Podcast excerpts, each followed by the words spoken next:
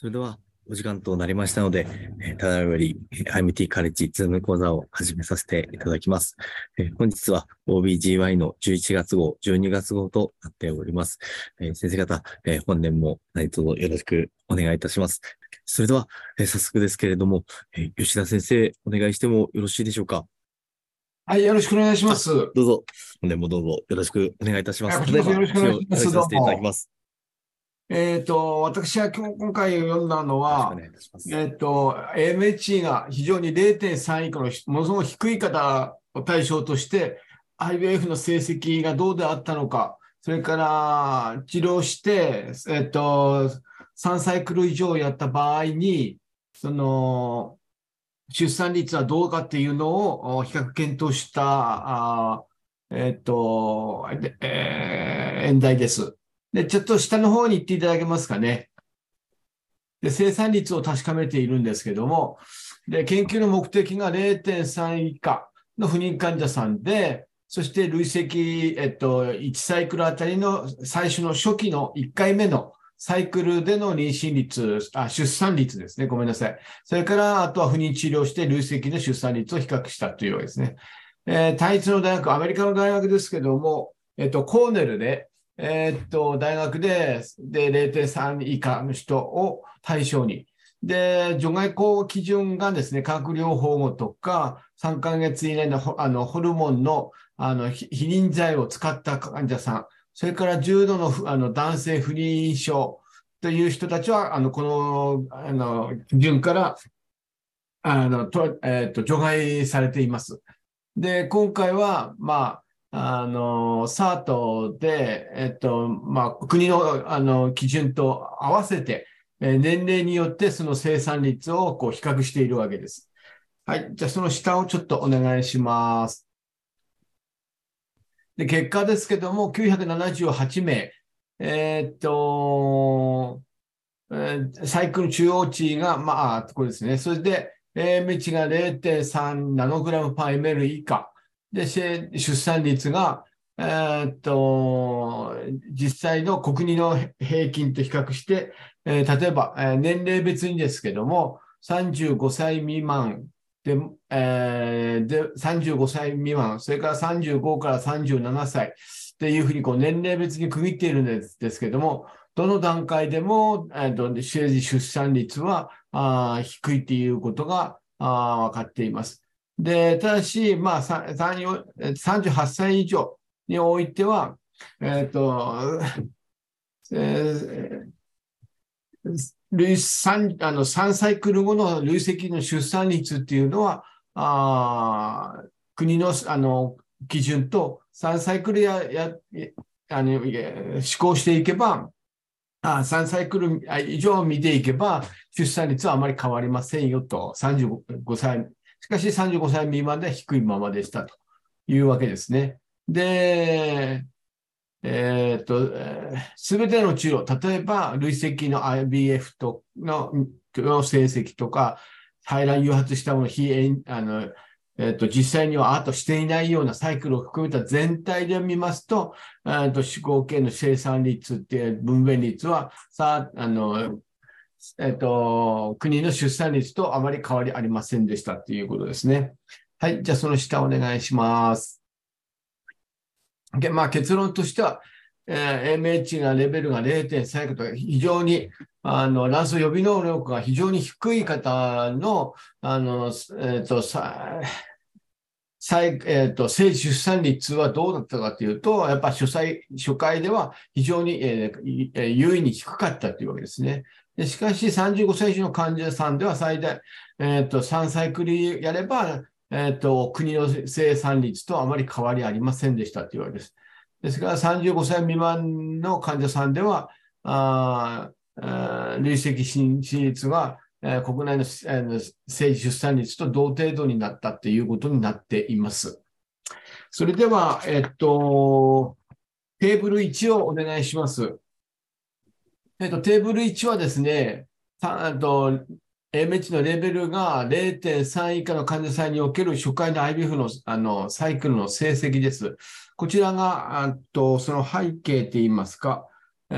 ーこれがキャンセルになった率がだいたい20平均で23.5%。で先ほど申し上げましたように35歳、35から37歳、38歳から40歳、41歳から42歳、それ以上というふうにこう分かれています。で、キャンセル率が平均でだいたい23.5%。で、IUI に変更したのが、まあ、それぞれ6.8、まあ、それぞれ、えー、10、10 20%前後ありましたよと。そして、えーっと、えーこちらが、あと、初回の IVF で、えー出産した方が38%。年齢が上がっていくと、だんだんに、えー35から37が23%。それから38から40がええー18.8、それで7.9、2.2っていうふうにだんだん下がってえーいっております。で、まあ、こちらが初回の IVF ですね。それで、まあ、うんと、今度は、えっと、これが初回の IVF と、それから、あ国の一般的な、あの、妊娠率と比較すると、どの年齢でも、例えば26.2と55.6、それから35から37歳では15.9と40.8%、それから38であって、こういうふうに、どの年齢を見ても、大体、えーあ、最初、38歳、40歳未満ままでは、失礼します。42歳未満までは、すべて、えー国の平均よりも、初回のアレブヒでは、あの、妊娠率が、あ出産率が減少しているのがわかります。それから、まあ、うんと、それで、これが、あえっ、と、こっちが CI になっていますので、えーですね。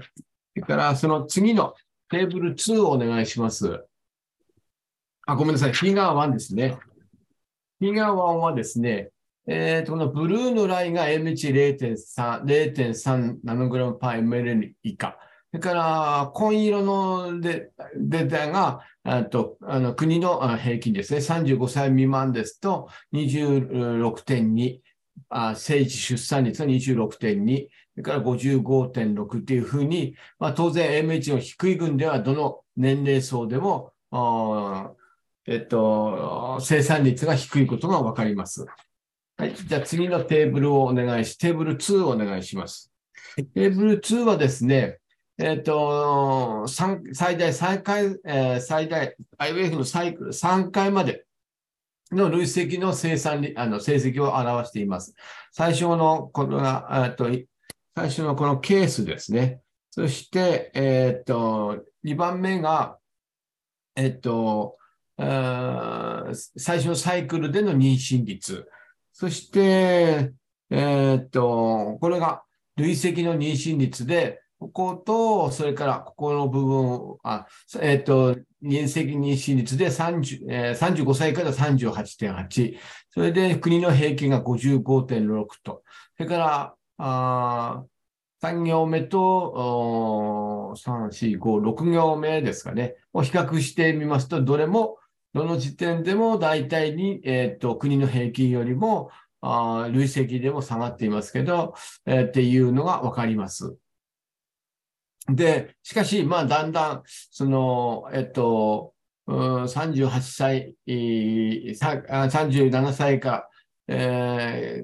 ーえっと、40ぐらいになっていくと、累積妊娠率がだんだん、ああの国の平均にだんだん少し、えー類似してくるようになっているっていうわけです。で、えっと、そして40歳、41歳以上、42歳以上ではあんまり差がありませんよっていう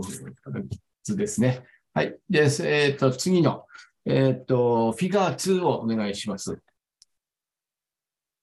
こちらが、えっと、ブルーの方が、あまあ、で、えー2000えー先ほど同じように、ブルーが低い AMH0.3、0.3以下の群で、さらにそれにですね、えっと、累積の IVF と、それから排卵誘発が、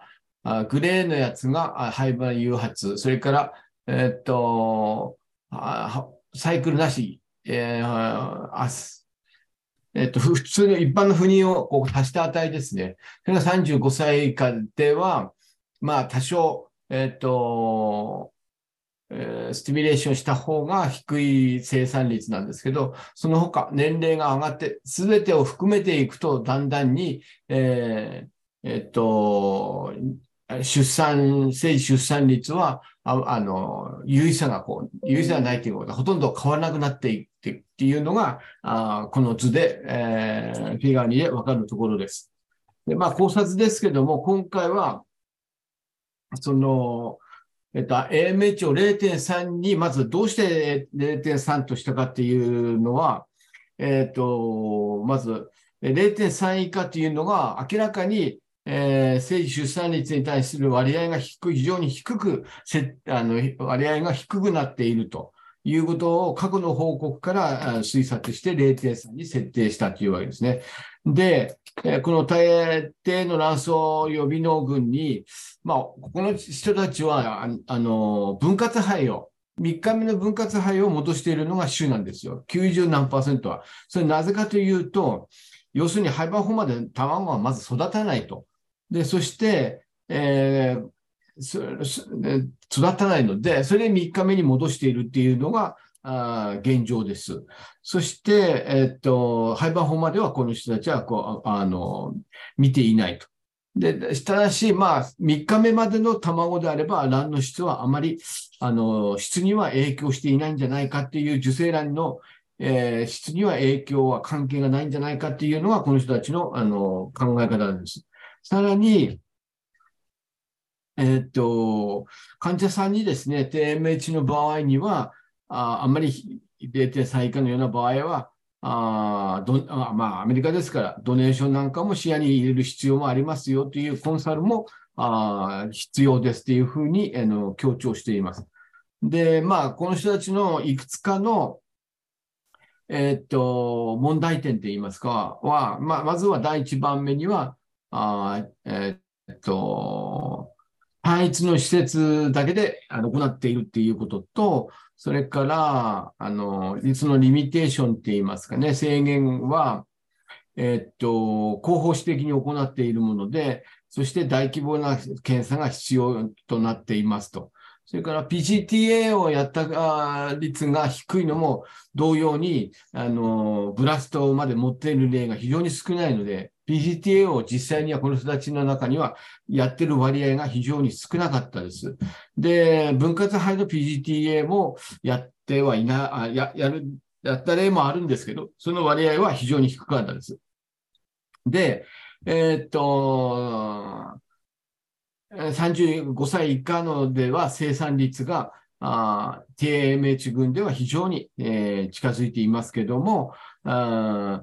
えっと、すべてを含めますと、えっと、生産率もだんだん、えー38歳、まあ、要は誘発とか、他の、あの、スティミュレーションとかを加えてあげれば、あえー3歳来るまでの累積妊娠率もだんだんに国の平均と近づいていきいえいっていますというわけですね。で、さらに、えっと、制限リミテーションの一つには、あ IUI 変更したものはここの中には含まれていませんということですね。で、まあ、要するに0.3以下のような非常に極端に低いような場合には、あ患者さんにお話しする必要もありますし、また、これは、この研究の結果が今後のあの診療に役立てることを期待しますというのが、ああの報告の以上でした。以上です。僕の方、あの、あの報告は以上です。よろしくお願いします。あ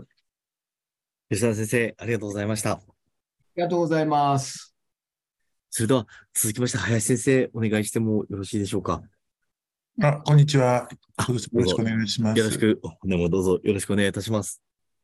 えっと、あの、こちらの論文はですね、いわゆるあの、卵巣がんの患者さんで、まあ、あの、BRCA ですね、ブラーカの、えー検査がどんなふうに、まあ、あ行われているのかということを、まあ、あ報告した、米国のあの、MD アンダーソンですね、そちらの報告なんですね。えっと、まあ、これイントロダクションをちょっと並べてみたんですが、あこういうことが書かれてありました。えっと、あ、ごめんなさい。えーえっ、と、上皮卵巣がん、それから卵管、原発性腹膜がんにおける最も多い遺伝子の変異が、まあ、これブラーカ1、2ですが、えー、15%から25%の患者さんで、いわゆる生殖細胞系列で、まあ、変異が認められていると。そして、えー、体細胞変異で、つまり、あの、いわゆるがん組織の中でおいて、えーさらに5から7%の患者さんがまあ変異を起こしているので、まあ、合わせると、これプラスこれのが、まあ、そういったブラカ、まあ、内質の変異があるということですね。で、まあ、この検査することの意義としては、いわゆる、あの、えー、一次化学療法、あるいは根治化学療法として、あハーブ阻害剤ですね。こういった抗がん剤のですね、この分子標的治療、この対象患者で、えー、になるので、まあ、そういったことを選別の意義があるということですね。でまあ、用語的にも重要であると。それから、あこれはまあ遺伝学的にその、うん、この、え、親類ですね、えー、ここに、まあ、あ要するにカスケード的に、えー、そのキャリアがあいるかどうかということがわかるわけですから、まあ、その、えー、親戚の方において、もし検査すれば、がん予防戦略の、うんまあ、そういう恩恵に預かれる人があって、まあ、そういう童貞になる、つながるということになります。で米国のまあ各このがんに関連する学会に関しては、あこういう上皮卵巣がんと診断された患者さんのすべてに対して、えー、遺伝カウンセリングを行って、この BRCA の生殖細胞系列をまず行うということを指示するというふうなことになっているようです。え、ただしですね、一方では、あ最近、えー、行われて発表されたメタ解析では、えー、実際に卵巣がんの患者さんの報告によっても随分差があるんですが、えー、合計すると約30%ぐらいしかあこの検査を受けてないじゃないかと。でそこにはあ人種とか民族、それから社会経済的な問題があって、格差があるんじゃないかということが報告されているわけです。まあ、今回はその、えー、リアルワールドデータですね、電子カルテからえー、ですね、有病率、それからあ患者特性、時間的トレンド、タイミング、生殖細胞系列、並びに体細胞系列の検査結果を報告するということですね。えっ、ー、と、ちょっとあの、念のため申し上げておきますと、要するに例えば、あ生殖生殖細胞系列の、要するにその方自身に、あの、この BRCA1、2の変異があるかどうかというのを見るわけですね。当然、あの、採血するとか、あえ口の中のえー、ほっぺたのね、まなあ、細胞を、まあ、採取して調べるということですが、体細胞系列というのは、要するに、えー、がん組織、あるいはそのがんに依頼するような組織、えー、細胞を取ってきて、えそこから変異を調べるということで、でえーと、体細胞系列に変異がある患者さんのがん組織には必ず変異はあるわけです。で、ただし逆は真ならずで、えー、生殖細胞系列、全身にそういう変異がないんだけれども、その癌の組織においてのみこの変異が見られるという患者さんもいるわけですね。まあ、それがこの追加の傍観、まあ、そういうことになります。で、えっ、ー、と、これはですね、あの、ちょっと全然別のところ取ってきたんですが、えっ、ー、と、えー、後で出てくるんですけども、米国においてですね、今日ですね、がんの治療を受けてる、受けるという場あの場所が2箇所あるんですね。で、大きく分けると。つまり、ホスピタルズ and University Based Centers と。要するに、まあ、大学の関連の病院ということでしょうかね。これと、それからコミュニティキャンサーセンターズ。この大体2つに分かれるんですね。で、えっ、ー、と、どちらの方がより多く見ているのかということで、そうするとこれは、uh, This may come as a surprise about 80% of US cancer patients receive their、uh, cancer care in community cancer center こちらの方であるというですね、80%の患者さんが、まあ、全てのがんなんでしょうけれども、いわゆるこの大学関連の病院じゃなくて、コミュニティキャンサーセンターここで受けてるんですよね。で、more cost effective for patients and society だとか、コミュニティセンターに、要するに宣伝してるわけですね。some patients don't have time to wait. つまり、えー、もうあの、えー、場所が近くて、えー、いろんな機動性のあるコミュニティキャンサーセンターで、えー、受ける方がいいですよという、まあ、そういう宣伝なんですけども、まあ、ちょっとこの後でちょっと出てくるんで、前もってお話してきました。あと、この後ちょっとまたまた出てくるんですが、えっ、ー、と、えあ、スライドの中には出てこないんですけど、今回その、えっ、ー、と、えー、電子カルテからあのリアルワールドデータをこう引っ張ってきてるんですが、その電子カルテっていうのが、2012年からフラットアイアン社が提供しているがん診療向けの電子カルテってオンコ EMR というのがあるんですね。え、これはですね、これを全米で提供しておりまして、そして、え、その電子カルテで得た匿名を、データを匿名化して、そして構造化して、そして研究開発に向けて、えー、こう提供できるような形になっているということですね。ですから、えー、と、ドクターの日々、こう入力、記載する電子カルテの内容が、あその、匿名化されて研究に直結しているんだということを謳っているわけですね。で、2014年からは、がん関連遺伝子を網羅的に解析するプロファイリング検査を提供する米国 FMI 社 Foundation Medicine ですね。え、ここと、こちらの Flatiron 社が提携して、臨床ゲノム情報データベースの構築も開発し、開始し始めましたよ、ということになっています。でこの2010年がちょうどあの、ハープ阻害剤が認可された年にも当たるんですね。で、えっ、と、2018年からこのフラットアイアン社と FMI がロシュの傘下に入ったということらしいです。で、昨年、おととしですか、このフラットアイアン社は、我が国の国立、我が国ですね、国立がん研究センターの東病院とパートナーシップを提携と、まあ、いうようなことで、まあ、あの、今後よく目にしてくる、うあれなのかもしれないですね。で、えっ、ー、と、えー、研究目的ですが、えっ、ー、と、リアルバードデータを用いて卵巣化における生殖細胞系及び体細胞系の PRC の、えー、検査率と患者特性、時間的傾向、時期、結果について報告すると。で2011年から2018年の間に卵巣がんと診断されて、frontline 治療を受けて、少なくとも1年間追跡されたあ成人の患者を横断的に含めたサブセットを対象とした。主要評価項目が BRCA 検査を受けたというかどうかということで、え、生殖細胞または体細胞を分類したと。で、え、ー、と、え、治療ライン、 frontline、second line、third line っていうのは、まあ、手術及び化学療法の実施日に基づいて決定しましたよということになっています。で結果なんですが、まあ、端的に申しますと、うん、これだけの患者さんのうちに72.2%が少なくともどこかで1回はブラーカ検査をしているという、少なくとも記録が電子カルテにありましたということです。で、え、ー、と、生殖細胞系のみ受けた患者さんは62.5%で、体細胞系のみ受けた患者さんは10.6%。両方の方が19.9%。ほとんどの患者さんはフロントラインですけど、最初の治療の前に受けて、またはそのやっている最中に受けているというのが、まあ、現状で、えー、17.6%があセカンドライン中、あるいは12.7%がサードライン治療中に検査を受けてそ遅れて検査を受けている人もまだ結構いるというわけですね。で、えー、ブラック検査を受けた患者さんは、あそうじゃなかった患者さんに比較して、まあ、より年齢が若い、えーまあ、そんな層が下がるわけじゃないんですが、大学病院で治療を受けている可能性が高い。コミュニティセンターじゃなくてですね。それから、あそのパフォーマンススコアで見ると、比較的、まあ、動ける人が多いと。病気も軽い人が多いよと。が組織系、居住地、それからフロントライン地の種類、こういったことにま格差がありましたということです。でも人種や民族による差は今回のあれはなかったということです。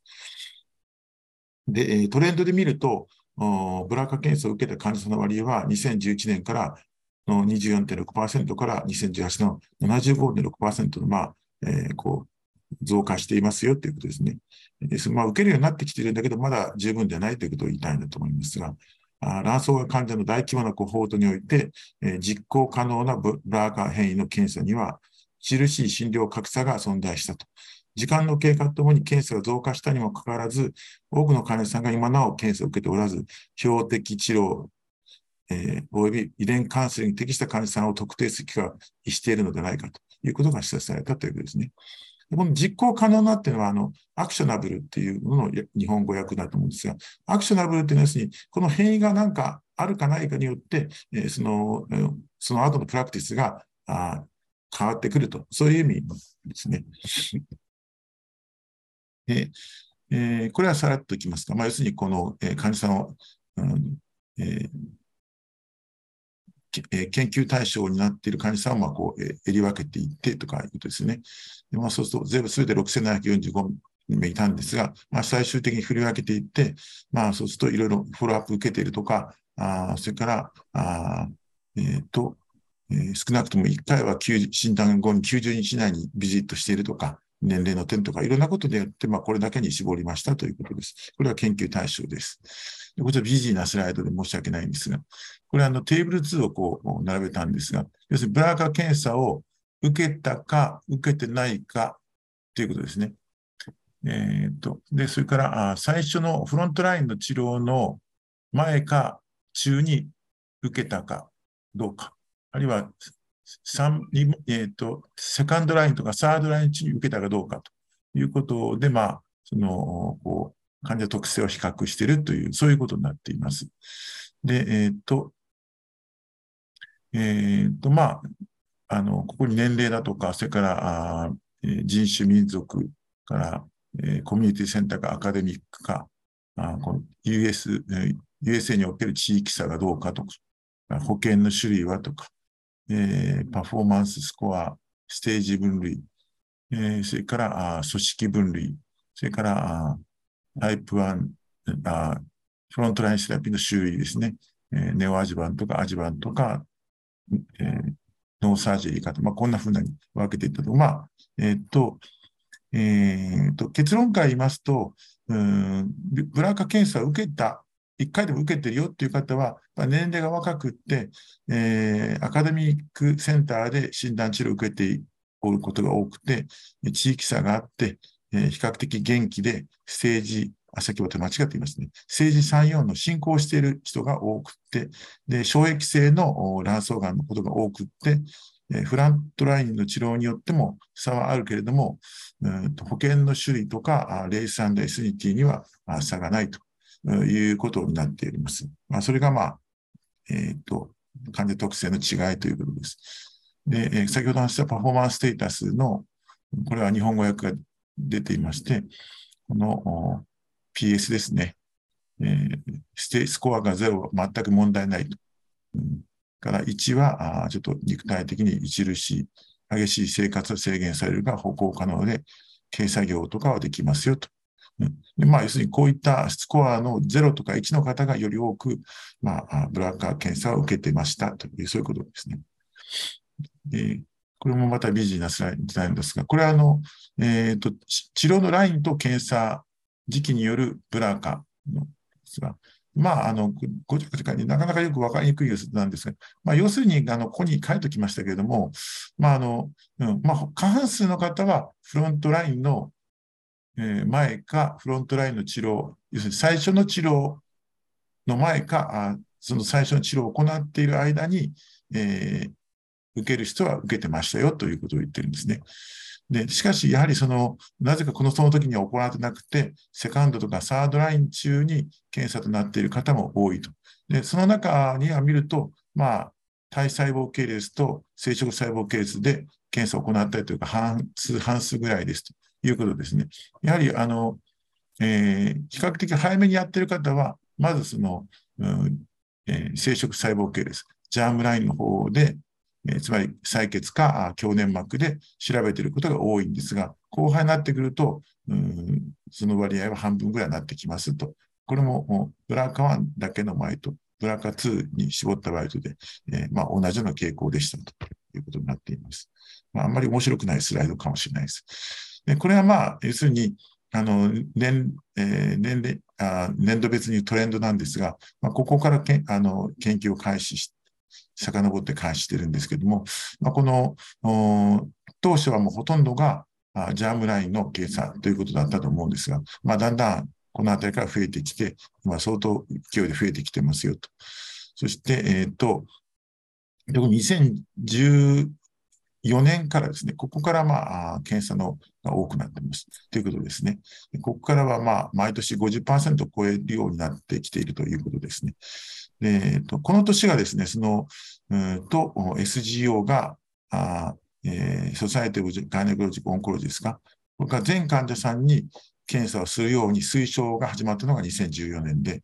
また FDA があ最初のパーク阻害剤を承認した年でもあるんですね。まあ、そういったことがきっかけで、この年に、えー、まあ、エポックメイキングなことが一つ起こって、まあ、増えてきていると。まあ、しかし、なおまだ受けてない人が結構相当いるじゃないかということを言っているんですね。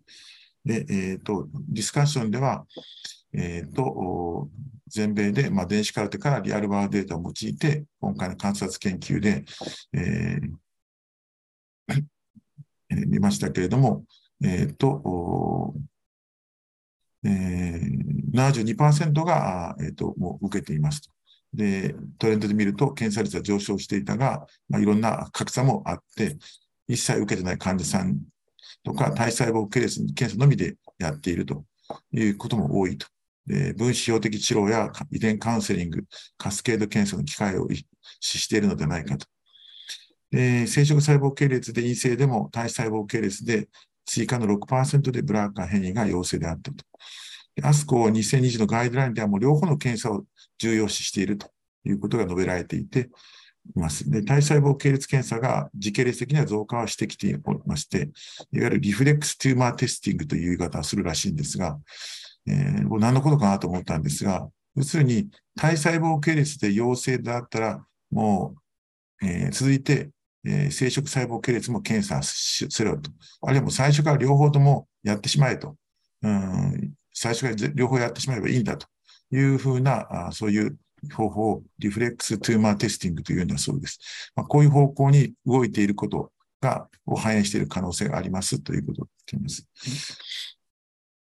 で、えーリミテーションとしては、あまあ、要するに電子カルテですから、まあ、入力のミスだとかあ、そういったことが当然出てくるだろうと。それから、あ今回はあの、えーコミュニティキャンサーセンターの患者さんがほとんどであったということがリミテーション。それから、あいわゆる低所得のメディケアとかメディケーズの患者さんは、もうここから外れてるんで、いわゆるこの人たちのデータを代表はしていないと。それから、あ卵巣がんでは、あの今あの、ブラカ変異以外の様々な病的変異があ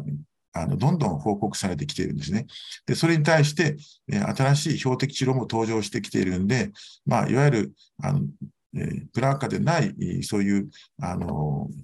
病的変異の検査も行っていくことが重要になってきているんですが、まあ、今回は、あブラーカについてのみの研究ですということが述べられていました。以上です。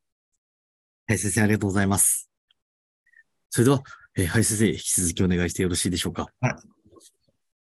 えっ、と、これはですね、あの、PGTA に関する RCT の、まあ、あの、えーメタ解析という論文で、中国の、えっ、と、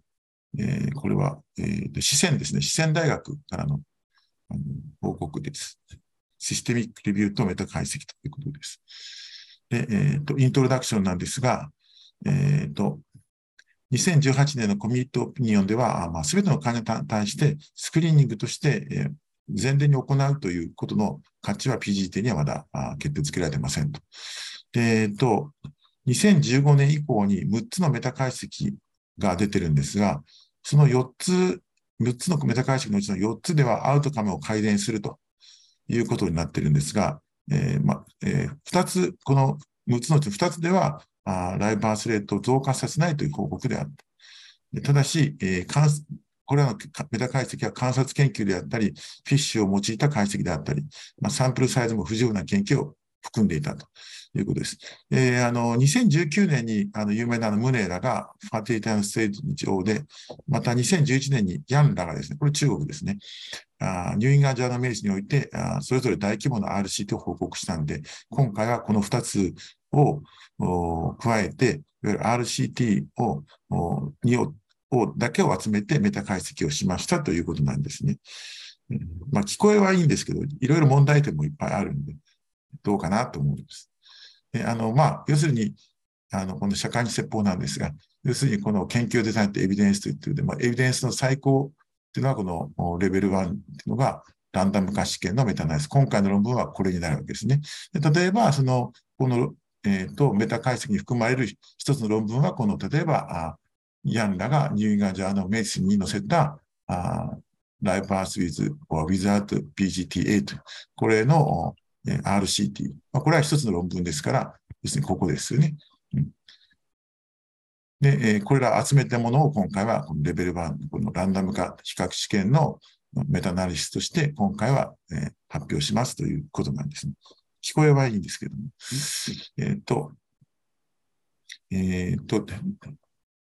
2020年の2月28日まで行ったということですね。え言語制限なしということです。えーっと、PGT 及び包括的染色体検査を実施した、または実施してない IBF を受けた女性を対象に RC と選択していきましたということですね。えーっと、相対リスクと95%の CI を算出していきましたと。で、3334人の参加者によっ合計9つの研究、9つの研究が含まれましたと。で結果として全、えー年えー政治出産率の増加とは関連していなくて、えーと、うん相対リスク、レアティブリスクは1.13で、まあ、1をまたいじゃってるというわけですね。えーただし、まあ、あの、こう、あんまり質が、えー異質性が高いということですが、PGTA は高齢女性に関しては、あ政治出産率を増加させて1.34の相対、えーリスクでした。でえーと、で、えー非高齢女性では上昇しなかった。0.94で、えー0.89から 0. ごめんなさい。0.94ですね。えーってことになっています。これはこれあむしろ下がってるんですね。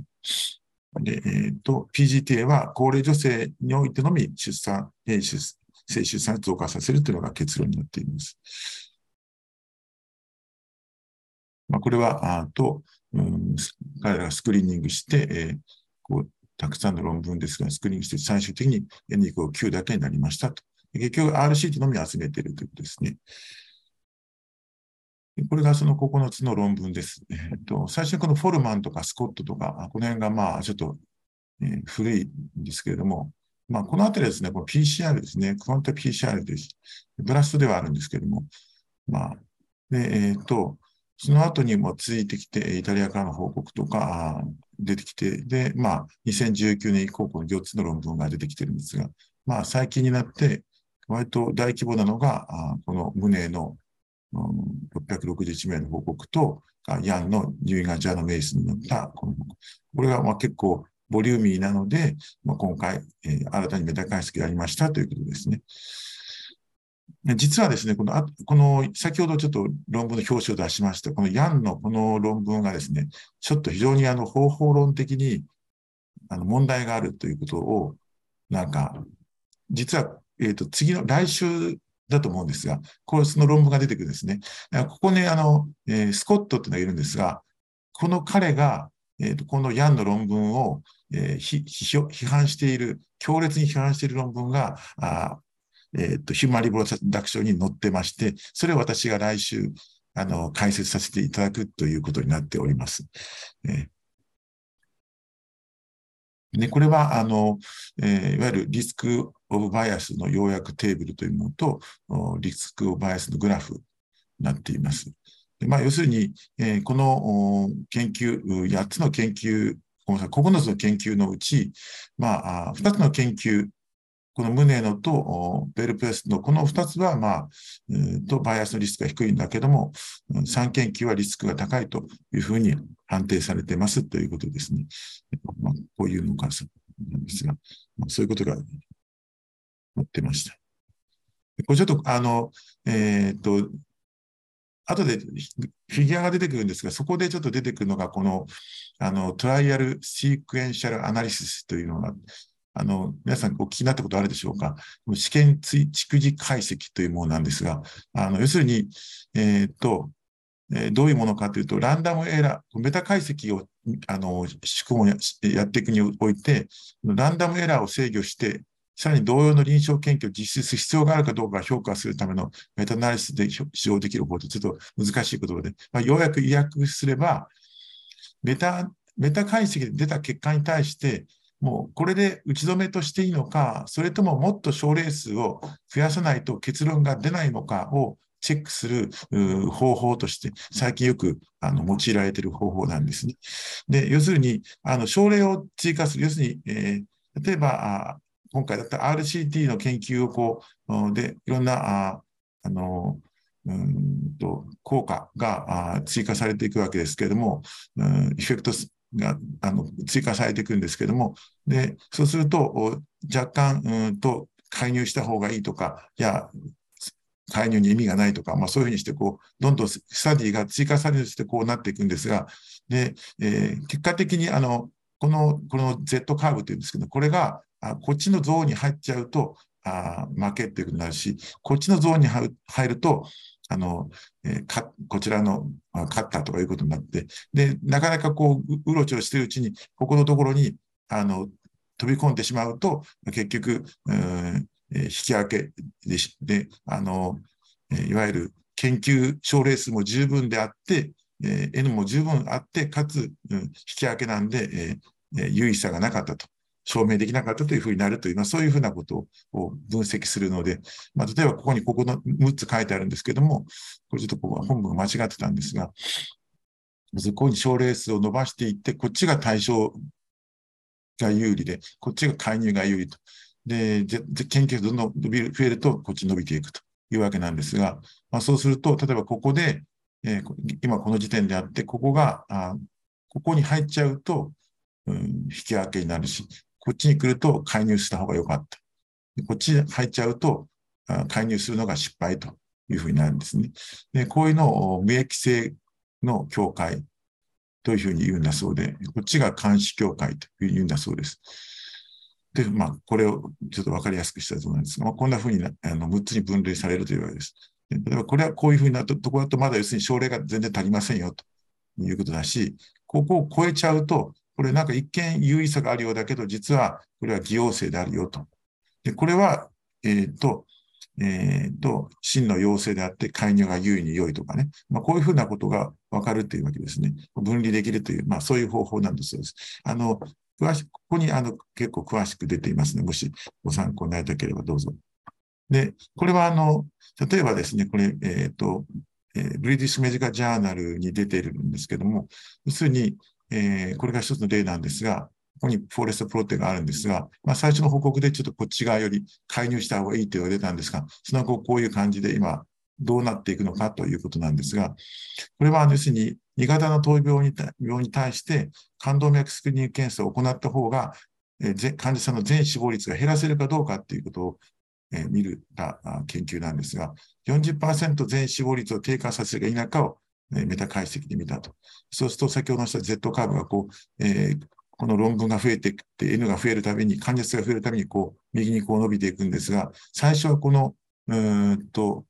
この、えー、報告者が、えー、いい報告を出したので、こう、ぐっとこっち行ったんですが、その後引き戻されていって、まあ、結局、この、ここのゾーンですね、 futility boundary のゾーンの中にこう入っちゃったというですね。で要するに結局これはもう、あの、うん、ダメだということが分かったということになるわけですね。つまり、えっ、ー、と、40%全死亡率が低下させるということはあ言えないということになるということですね。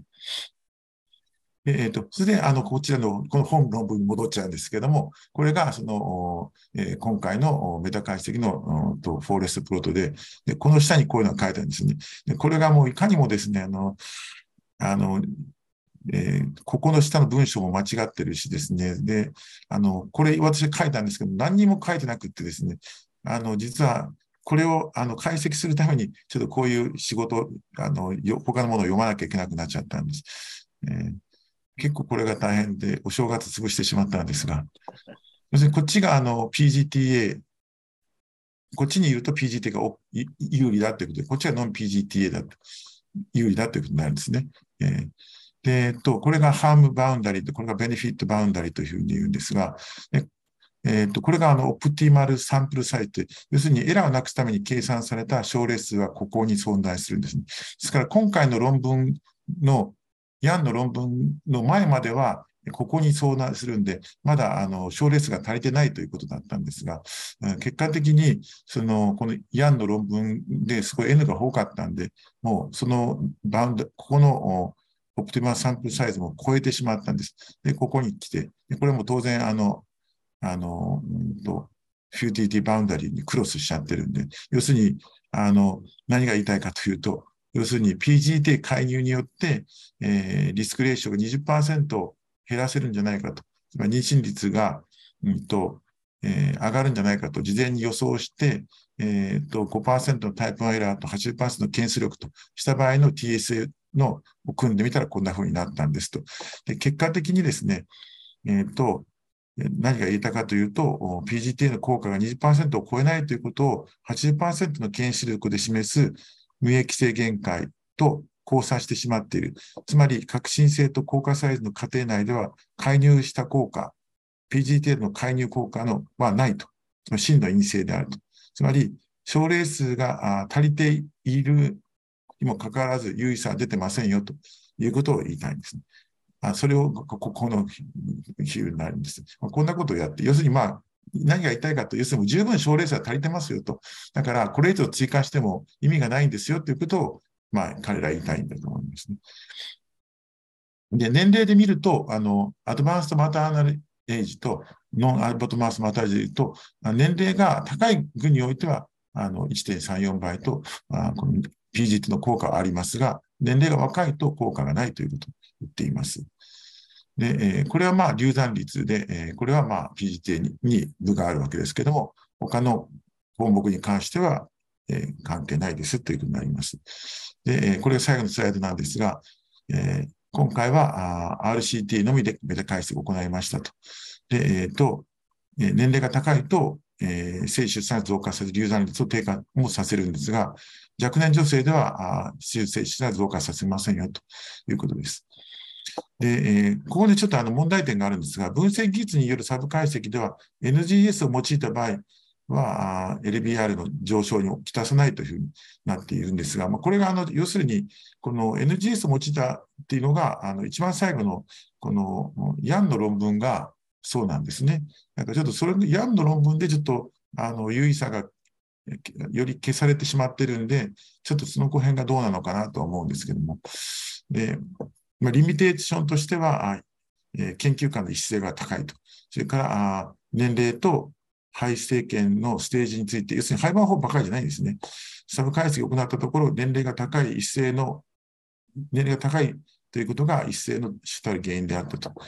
で、またですね、また問題点として、あの、単一配色じゃない、えー、RCT もあるんですね。まあ、ここがちょっと問題で、つまり、うんと分析方法が、まあ、NGS に限ってないということ、それからですね、その、要するに肺のステージが、やっぱり分割肺を含んでいる、あるいはポーラーボディまであるんですね。で、それから複数肺を移植しているですね、そういうのがあるんですね。まあ、ちょっとその辺のところが、まあちょっとかなり異質性が高く、異質性が高くって、ちょっとどうなのかなと、これで PGT が意味がないということには言えないんじゃないかなと、そういう印象を持ちました。以上です。はい、先生、ありがとうございます。準備もいただいてありがとうございます。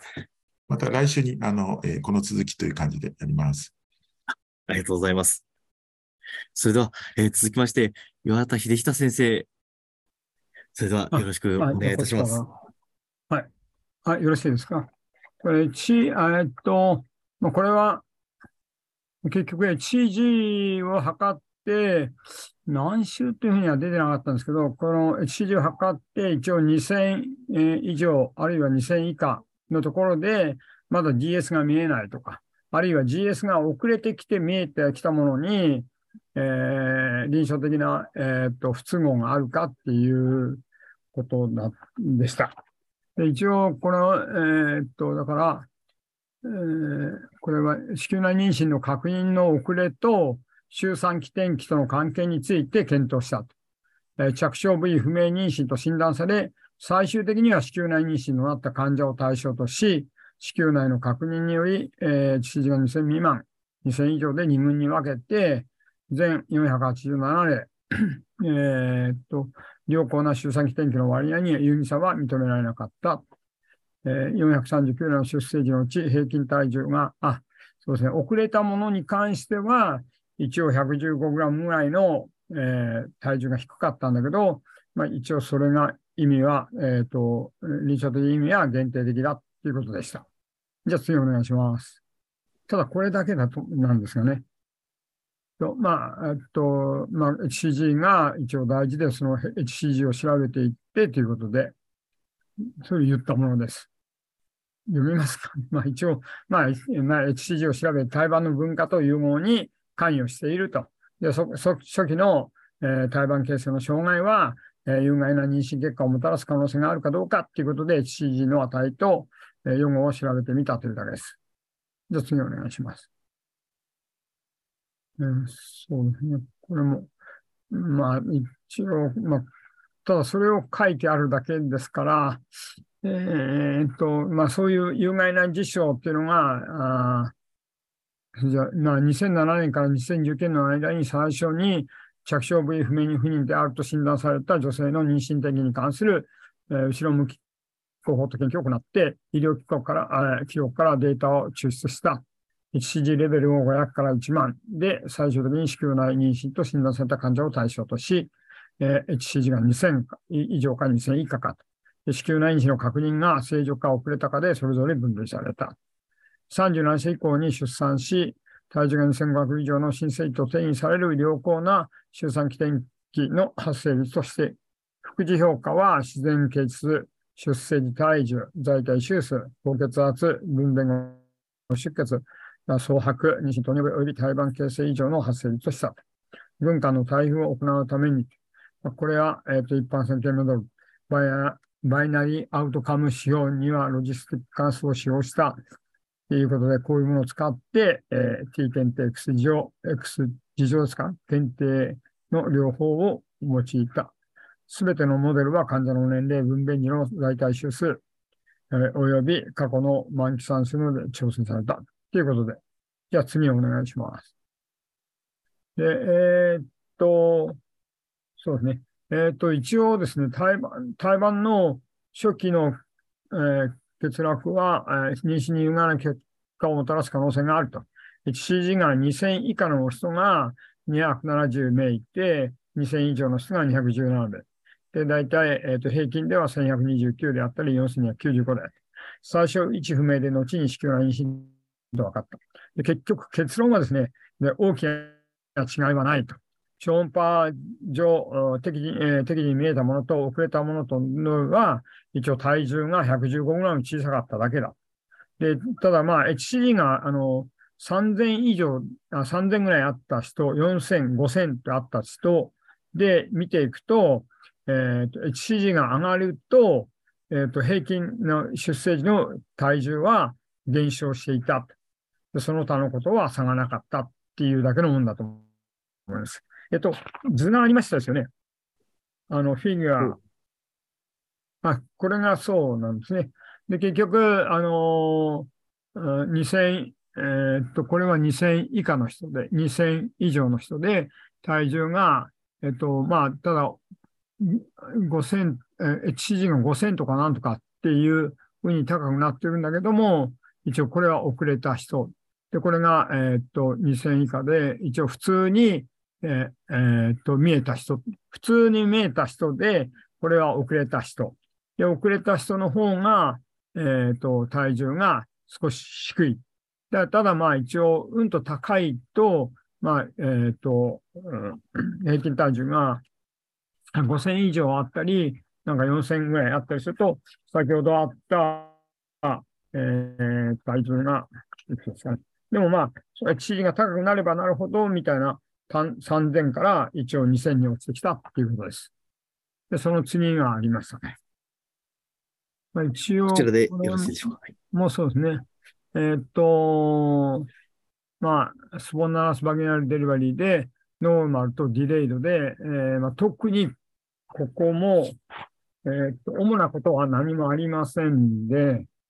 えーっと、超音波所見で、まあ、こう正常だった遅れた人、そして、えーっと、体重だけですね。これが、えーっと、ノーマルで見えた人は3125ぐらいだったのが、遅れてきた人は、まあ、115グラム下がっていたっていうだけです。僕も一応これだけだと思います。よろしいですか？これでおしまいです。あ、はい、だからこちらで一。応 HCG が高くて遅れて見えてきても、えっ、と、赤ちゃんの方に一応特別、あの、異常なことが起こんなかったっていうことだと思います。で、た、ただ体重は全体的に低かった。あ全体115グラム。ただそれも基本的にはあんまり意味がないんじゃないかっていうことだったの。あんまりちょっとよくわかんない論文だったと思います。まあ、僕の解釈がそれなんで。すみません。それだけです。ありがとうございます。それでは、岩田先生、引き続きよろしいでしょうか？はい。あ、で、これは、えっ、と、いいですかね。ろしくお願いいたします。はいでこれもですね、あの、ただ、あの、禁酒、えー子宮筋腫確地手術を行って、行うことによって、えっ、と、AM 値のレベルがどういうふうに変化するのかっていうふうなことだでした。それで、まあ、結論から言いますと、まあ、あの、まあ禁止確執率、あの、禁止確執率は、あが、あの、禁止がある場合、確執率が一番の最高の治療法だっていうふうに書いてあります。それで、やったときに、大体、えっと回復でやる、あるいは、ラパロとか、あるいは、ラパロとか、あるいは、えっ、と、えっ、と、ラパロでやる、ロボットシーツでやるっていうふうなことが書いてありますが、まあそういうのをやって、あの、どのくらいにアンチミラーホルモンが下がるかっていう。大体2週間で、えー一応下がるんだけど、一応3ヶ月、6ヶ月では大体元に戻ると。で、やっぱり一番なのは、えっ、と、回復の禁止確執術をやってるっていうのが一応下がって、一応あの、えっと、ラパロでやるとか、低侵襲でやってるものに関しては一応問題はないですよ。で、まあ、結局、その時にですね、再あの、確執をするときに、一応、止血剤を使ってみたりとか、ぬあの止血剤を使ったとか、縛ったとか、その糸がどうだとか、そういうようなもので、一応卵巣に行く血流が変になって、あのアンチミラルホルモンが下がるんじゃないかっていうようなことをも、えーっと、見てられるみたいですけど、まあ、それほどの、あの、ことはないようだ。まあ、だ、だいたい3ヶ月、えーっと、6ヶ月ぐらいで元に戻りますし、低、なんですかね、えっと、低侵襲のラパロで、えー禁止核を取った場合には、あの、あんまり、あの、アンチミラリアンに変化がない、下がらない。いうふうなことが書かれてたと思います。一応それだけなんですが、まあ一応、もう基本的にはそれだけで、だと思います。じゃあ、よろしいですか？じゃあ、ちょっと。じゃあ、進めさせていただきます。一応これは、話はこれで、えーっと、そうですね。えーっと、まあ、妊娠を望む患者さんで一番標準的な治療方法は、えー、角質ですですよと。で、それが卵巣機能にどのような影響を与えているか、あるいはそう、えー子宮動脈側栓術や筋腫核、筋腫摘出術などは卵巣予備能を低下させるか、子宮頸動脈とか縫合子とか、まあ、一時的な、あのー閉塞を行ったことによって、側腹血管を中断するか。で、あるいは、まあ、なんか、バソプレッシンとか、その他、止血剤の使用は一過性に、えー卵巣への供給を減少させる。で、まあ、 open myomectomy では、えっ、と、止血器が使われたところ、なんなんよくわかんないんですけど、 open myomectomy 止血器。 minimally invasive myomectomy でも、は、あんまり止血器が使われないって書いてます。で、まあ、えっ、と、まあ、あの、確執するのに関しては、えー動脈閉塞も行っているんで、やっぱ血流が、あの、卵巣に行くのが悪いのはどうかっていうことです。じゃ次お願いします。で、あまあ、これも、まあ、前向きコホート研究で、バドプレシンを用いたと。で、低侵襲と回復、子宮筋腫確執をしたと。そして、まあ、実際は AM 値を知らなくて、実現とか2週間後とか3ヶ月、6ヶ月でやったと。で、111名ぐらいの患者さんを対処して、65名が回復、筋腫、確執をやって、46名が、えー低進出確執を受けたと。で、まあ、その24名が離脱して、84名が、えーフォローアップをしました。で、その次のね。で、あと、えっと、もう、もう一つ、子宮の摘出をしているのもあるみたいで、えっと、子宮摘出と角質の AM 値の濃度を比較した先行、先行研究があるんだそうです。それは両軍とも実後2日目にアンチミラルホルモンが濃度が低下したが、えー、摘出群では、この卵巣、あの、子宮摘出群では3ヶ月後に、えーもう、あ AM 値濃度が低下していた。っていうことで、えーっと、まあ、ここの先行研究でのことでは、禁止確執のルートに関する AMH の変化は分析されていない。で、まあ、主なことは、えー、核出率は乱素機能に長期的なプラス、まあ、プラス効果をもたらすと。あの悪い話だけじゃなくて、禁酒を取ったら、その乱素機能が悪いんじゃないかっていうよりも、禁酒を取ることによって、あの、血流が良くなって、それで卵巣機能にいい機能、あの、効果をもたらすことがあるんで、悪いっていうだけじゃなくてもいいこともあるんじゃないか。で、卵巣刺激をを妊娠または計画しようとしている患者さんは、術後のアンチミアの方の低下は一過性であり、術後3、6ヶ月までにベースラインレベルまで回復することが予想されるので、この結果はルートや一時的な子宮動脈閉塞を伴うまでも、子宮筋腫確率が、えー、予備能に持続的な影響を及ぼさない及ぼさないっていうことで、まあ、一応よろしいんだろうと思いますただ何センチぐらいの大きさで確執をした方がいいんだとか、すげえたくさんある場合とかっていうのでは、まあ、どうしたらいいっていうふうなには書いてないと思います。じゃすいません。で、これでまとめでおしまいですよね。まあ、で結局、まあ、研究目的はこういうことで、方法はこういうことでやりました。すいません。じゃあお願いします。あ、じゃあ次をお願いできますか。はい。あ、これも結果は111名をやってって言ったのとまとめです。すいません。で結論は、まあそういうことで。あの、あんまりその確執術をして、えー、ベースライン、えー、まあ3ヶ月後には戻りますよってことで。あれ、図は、すいません、IMT で作っていただいたもんで。で、ここは、まあ、大体、あの、まあ、同じで、ここ一番最初のここも、あの、111名ですね。11名じゃなくて、ここが11名じゃ111名で、それでこの人たちは離脱した人で、これが87名残って、そして、えっ、と、2週間後には、えー、62名の人を、えー、調べてましたっていうことですね。じゃあ次お願いします。まあ、結局、ま、まとめたものをただ表に、表になってるのをただ僕もまとめたんですけど、えっと、ベースラインで、これがオールペーシェントで、これが、えっと、回復で、これが、えー、ミニマルですか？あの、副教とかなんかでやったと。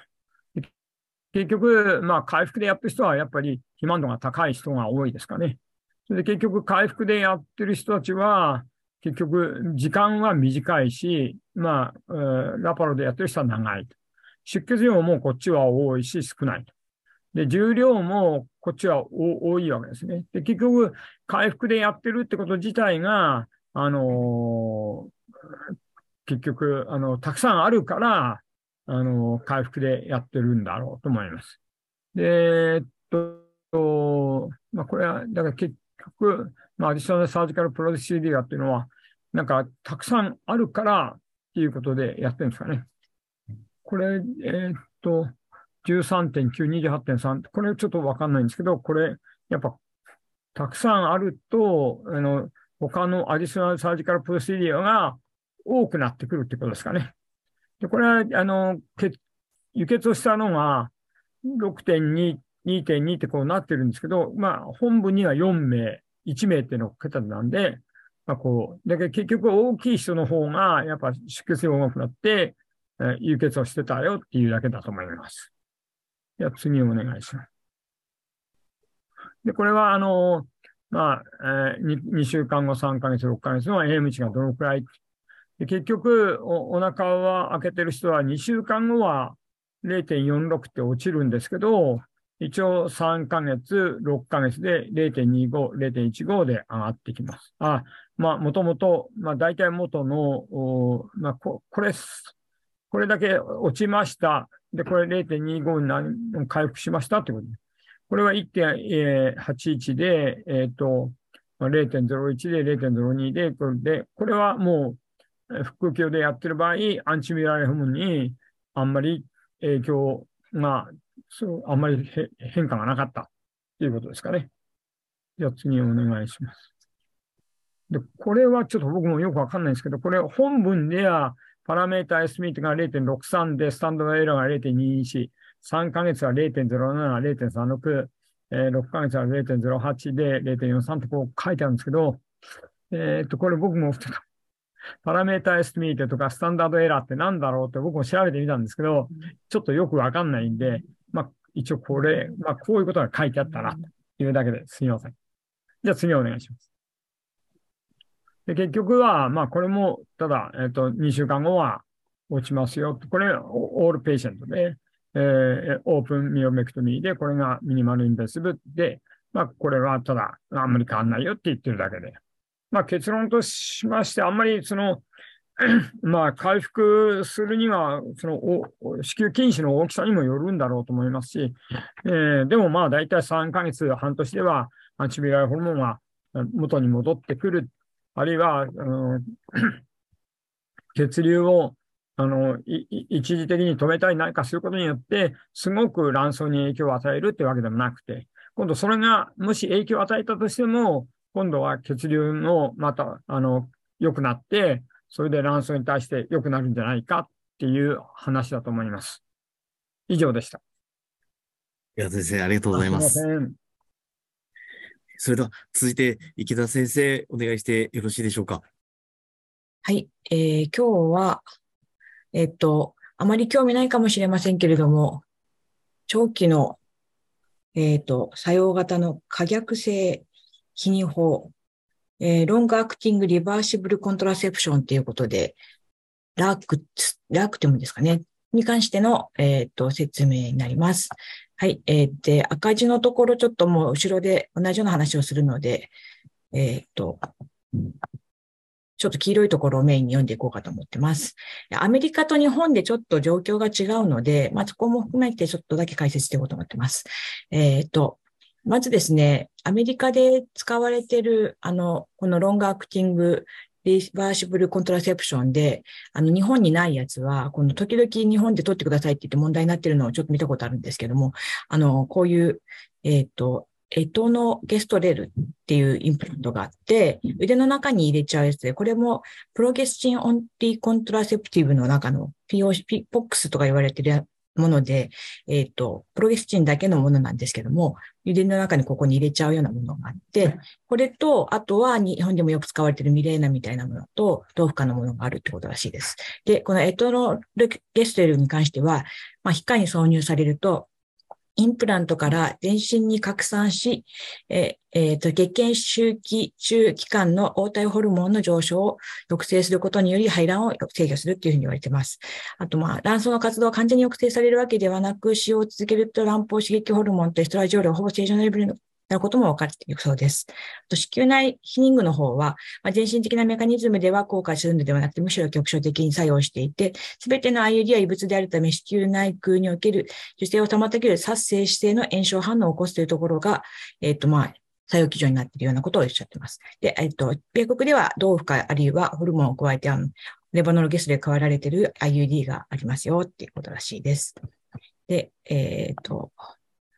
有効性に関しては、まあ結局、あの飲み薬とかと違ってコンプライアンスとか問題ないないので、まあその完全使用と出場使用の失敗率はほぼ同じっていうことがあって、あと、その先で、えっ、と、日に、えっ、とですね、まあそういう意味で有効性非常に高いんですけども、否認をしない人に比べて、妊娠の可能性は非常に少ないんですけども、このロングアクティング、えーリスバーシブルコントラセプトを使っている患者さんを、あ方は、子宮外妊娠のリスクが非常に、まあ、低いんですが、あの、妊娠した場合は高いって言われてて、ミレーナのホームページ見ると、半数ぐらいが妊娠すると子宮外妊娠になってますっていうようなのが、あの、に日本のミレーナの、えっ、と、ホームページに書いてありました。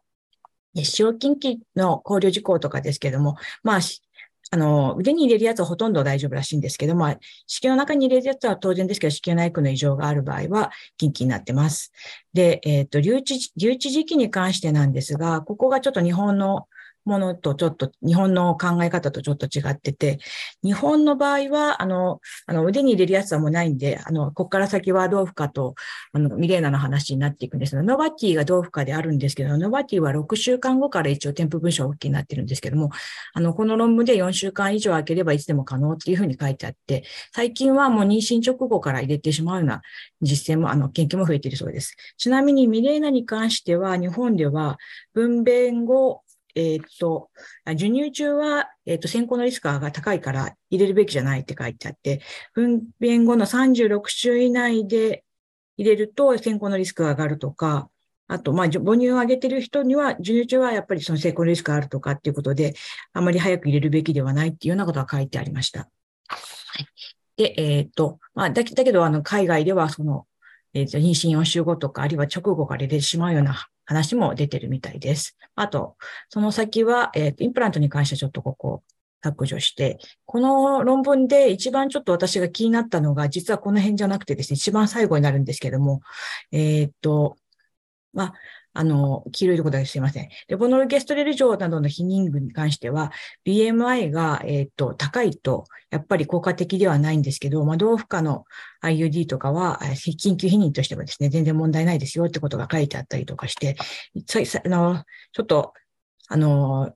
前後しちゃいますけども、一番気になったところが、ミレーナが8年間 OK だって書いてあって、そんなの知らなかったとか思って、そこだけをちょっと一生懸命読んでたんですけれども、結論としては、まあ、このロングアクティング、えっ、ー、と、コントラセプティブは避妊のためにますます使用されるようになっているけども、まあ、まあ、問題はないわけではないけれどもっていうようなことを書いてあって、まあ、いろいろ書いてありましたけど、まあ、8年間が実は2020年に8年、2020年に FDA で認可され、ミレーナに関して8年間認可されるようになって、ミレーナと同じ、ミレーナと同じような製剤も2022年11月に8年の使用が許可されているそうです。で、この8年の使用が許可されている論文の、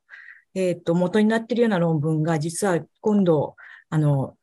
次回のアメリカンジャーナル、あ、AJOG の方で2本出てるので、まあ、あの、興味があったら読んでいただけたらいいんじゃないかなと思ってます。はい。で、ここから先は、あの、細かい、えっ、と、テーブルなんですけれども、エトゲストレルっていうのが、まあ、こういう感じであって、あと、レボノルゲスト、カッパー380。これはまあ、日本で言うとノバティみたいなものなんですけど、出てて、あと、レボノルゲストレルの13、19、52で、52の製剤が2つあるみたいで、下にミレーナがあって、この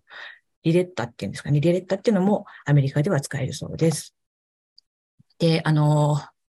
えっと、使用、使用しての1年間での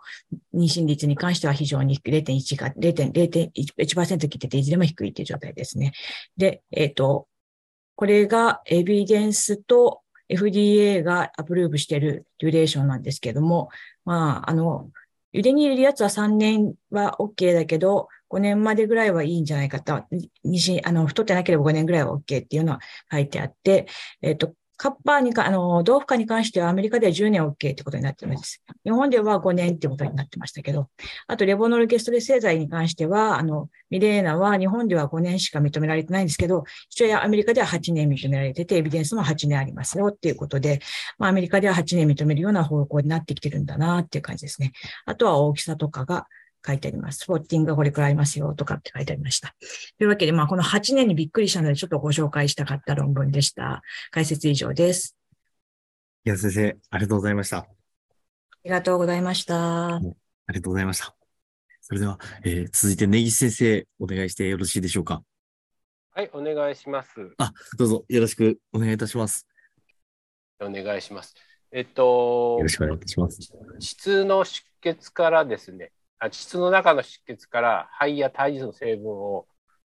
があるかどうかを検出するためのベッドサイド検査っていう論文です。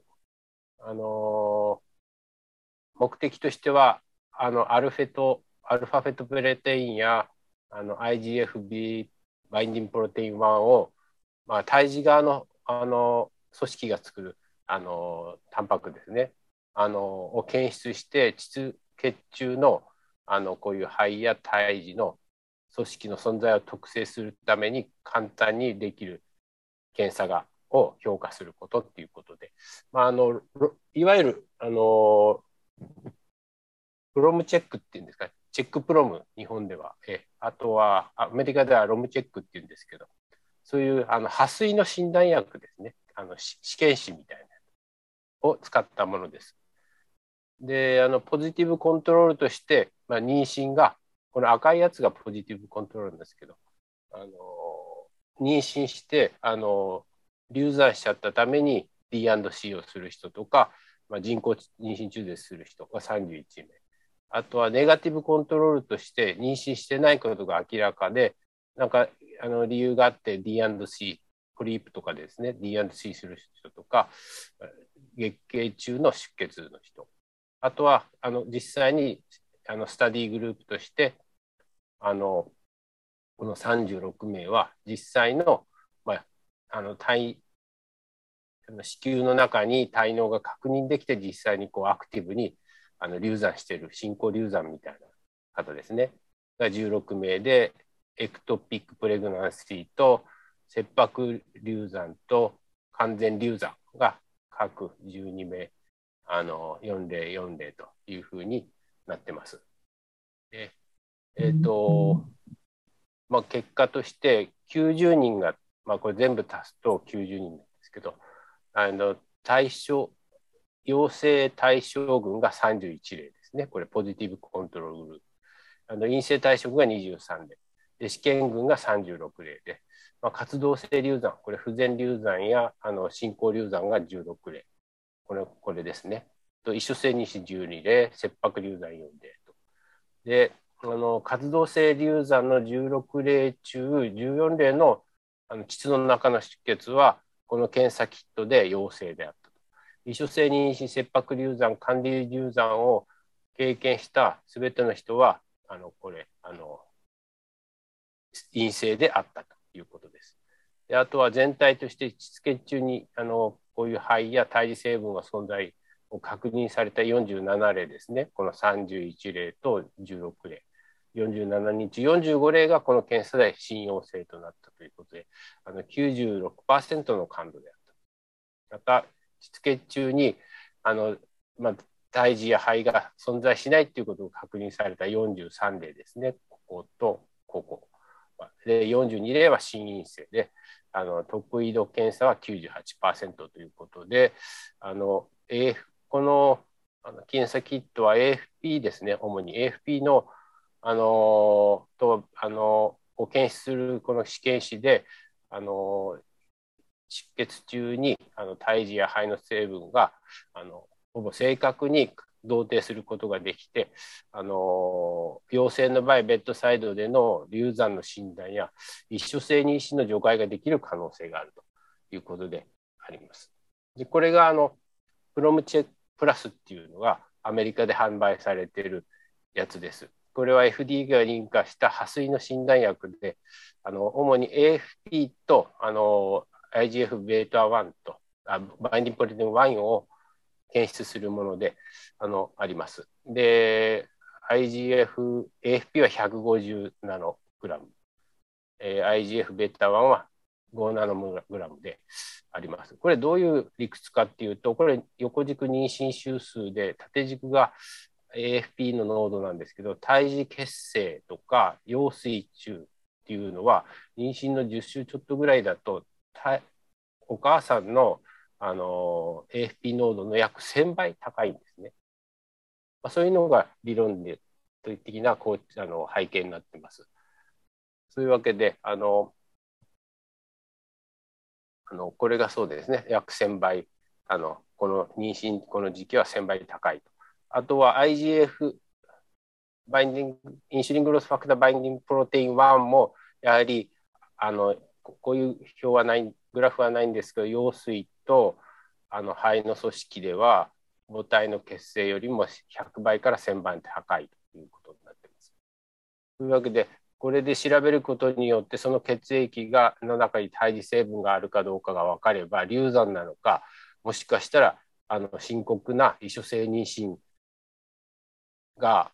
ではないことが証明できるかもしれないということですね。でこれをもうちょっと詳しく見たものなんですが、えーと、これがポジティブコントロール、ネガティブコントロール、あとこれが研究グループです。でこのテーブル1がですね、この試験紙で、あの陽性に出た人。で、このエンブリオニックはフェイタルティッシュですね。まあ、実際にあのこういう胎児側の成分が血液中にあった場合、ある場合とない場合ですね、を見たものですが、ポジティブっていうのは、これと、これと、この赤いアクティブミスカレッジですね。あの進行流産または不全流産の人。これが陽性として明らかなんですけど、そういう人で見ると、この試験紙が45、46例中45例で陽性で、1例陰性だったと。で、これ、ネガティブが明らかな、このネガティブコントロールと、え、ー、と、この異所性妊娠、切迫流産、えっ、ー、と、もう完全に流産しちゃった後の人で見てみると、あの、まあ、あの、44例中42例があの陰性で、2例が陽性だったということです。で、これなんで、あの、こうだったかっていうところが、まあ、ここに書いてあるんですけど、まあ、あとちょっとこれ見てみますと、もう少し進め話をまず進めちゃいますと、でそういうわけで、この試験紙であの感度が96%、得意度が98%で、ポジティブライクリフッドレーションが41%と、ネガティブ LR が0.04%であったということです。で、あのこの、あのサンプル2例が偽陽性になったですけれども、サンプルエラーがあって、再度調べたら、あのこれ、これ陽性であったということで、あと、これ、あの、もしかしたら、あの、血液、母体血が多すぎると、あの、ちょっと薄められてしまう可能性があるということで、あの、偽陽性だり、偽陰性が出ちゃう可能性があるということです。で、で日本でですね、あの、こういう、この、ロムプラスっていうのは、あの、ないんですけど、日本では、あのチェックプロムって言って、インシュリングロースファクターのバインディングプロテイン1の検出であの破水を診断するんですけど、多分それの検出力が25から検出するんですね。だから、あのこれ、ロム、アメリカのこのロムプラスは5、インシュリングロスファクターバインディングプロテインが5から検出するんで、あの、日本の25だと、あ、25これマイクログラムパーリッターだから、えっ、と、検出できる可能性があるありますね。日本のこのロムチェックでも、えー、チェックプロムでも、これ、あの調べたら検出できる可能性があるかなと思って、あの実際にこういう迷う症例が来たら使ってみたいなと思って、そういう目目から鱗のあの論文だったんで紹介させていただきました。以上です。ネキ先生、ありがとうございました。それと、ネキ先生、引き続きお願いしてよろしいでしょうか？はい、えっ、ー、と、今回は、あの、内膜症と、あの、母体、重度母体合併症との関連という論文です。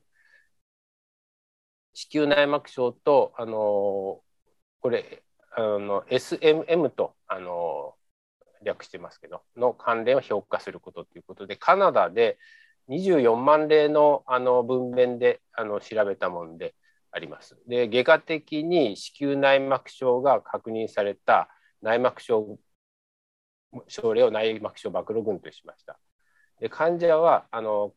妊娠中の活動性の内膜症があるやつと非活動性の内膜症がのやつと妊娠後に内膜症と診断されたやつと、あとコントロールとして内膜症のない、この4つに分類してあります。で、天気は、あの、妊娠中と産後42日までの、あの、生命を脅かすような母体合併症 SMM としましたということで、えーと、内膜症の患者ではあの洗礼中 SMM は46人に発生して内膜症の内群では30人31人に発生したということで、えーと、内膜症があると SMM 母体重度合併症は1.4倍43倍になると特に活動性の内膜症があると1.93倍になるということです。で活動性の子宮内膜症は重度の妊娠高血圧腎症弛緩重度の出血子宮摘出心血管合併症、えー、側線症ショック肺血症あとは集中治療室でのあの入室のリスクと関連してと。あので非活動性に比べてこの活動性が特に関連が強かったということであのこういう内膜症があるというだけで SMN のリスクが高くなるから綿密なフォローアップが重要であるということです。証言として、まあ、あの内膜症を有する女性は GDM が高くなるとか早産が高くなるっていう論文がことを示唆する論文があるということだそうですが内膜症の病態としては炎症慢性炎症ですね。サイトカインが上がったりあと血管形成が不均衡になったり酸化ストレスが起こると、まあ、いずれのでも言っても妊娠に悪い転機を及ぼすんですけど、まあ、これらが起こると母体合併症特に重度のプリクランプシアが起こりやすくなる。いうことがてあの証言としてありました。ところが今まで内膜症とこの SMM の関連性をあの示す論文がほとんどないんですけれども、まあ、PCOS がですねやっぱり母体妊娠合併症のリスクで安心であるという同じようにあのこれもあの妊娠と関する疾患と妊娠合併症とのあの関連を示唆する論文もあるということです。で今回はこの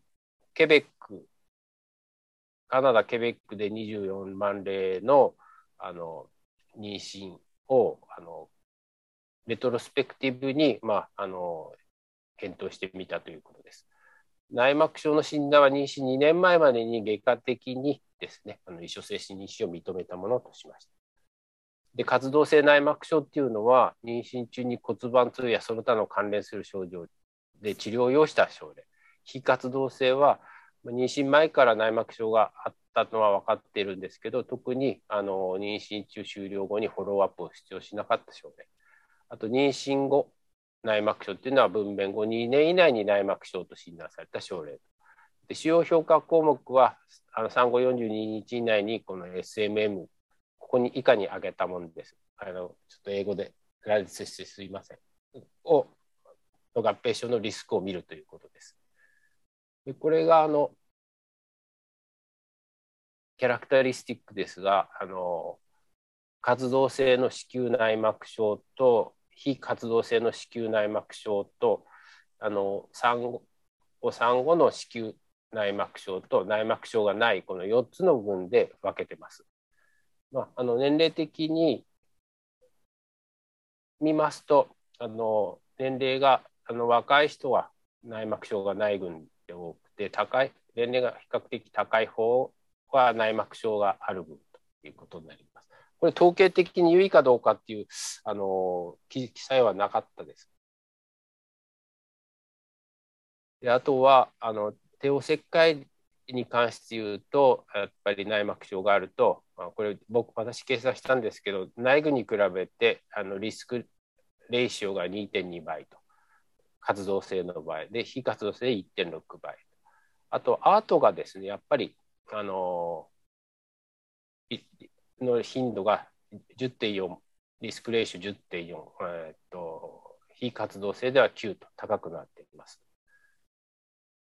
であのこれが結果なんですけどあの内膜症と SMM のあの関係ですね。何らかの内膜症がある方ですね、非活動性、活動性、産後内膜症ある方とない方で見てみます。まあ、トータルで24万例の妊娠です。で、1000例で約30.9人に SMM が発生したと。で、その内訳がこの内膜症がある人とない人で、こういう内訳になりまして、うんとえっと、内膜症のある人ではあの SMM がある、起こる確率は1000例で46で、こっちは30、内膜症がないと31、1例ですね。でこのこっちを1としますと、リラティブレレイシュは1.43と、まあ、調整ですね。で、あの高くなっていると。で、内膜症の内訳で、活動性と非活動性と産後内膜症と内膜症の内群ですね。で、見てみますと、まあ、1000例中、1000人中、こういう数であの SMM が発生していますが、それをリスクレーションで見てみますと、これを1としますと、やはりあの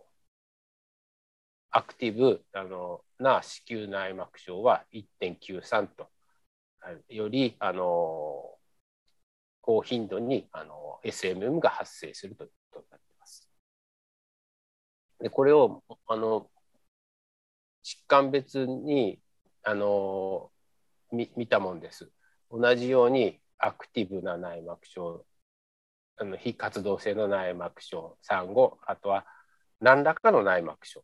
ということでこれはあの内膜症のないやつに対するあのリスクレーションとして示しています。シビアなエクランプシアもしくはエクランプシアがやはりこのアクティブな場合は1.38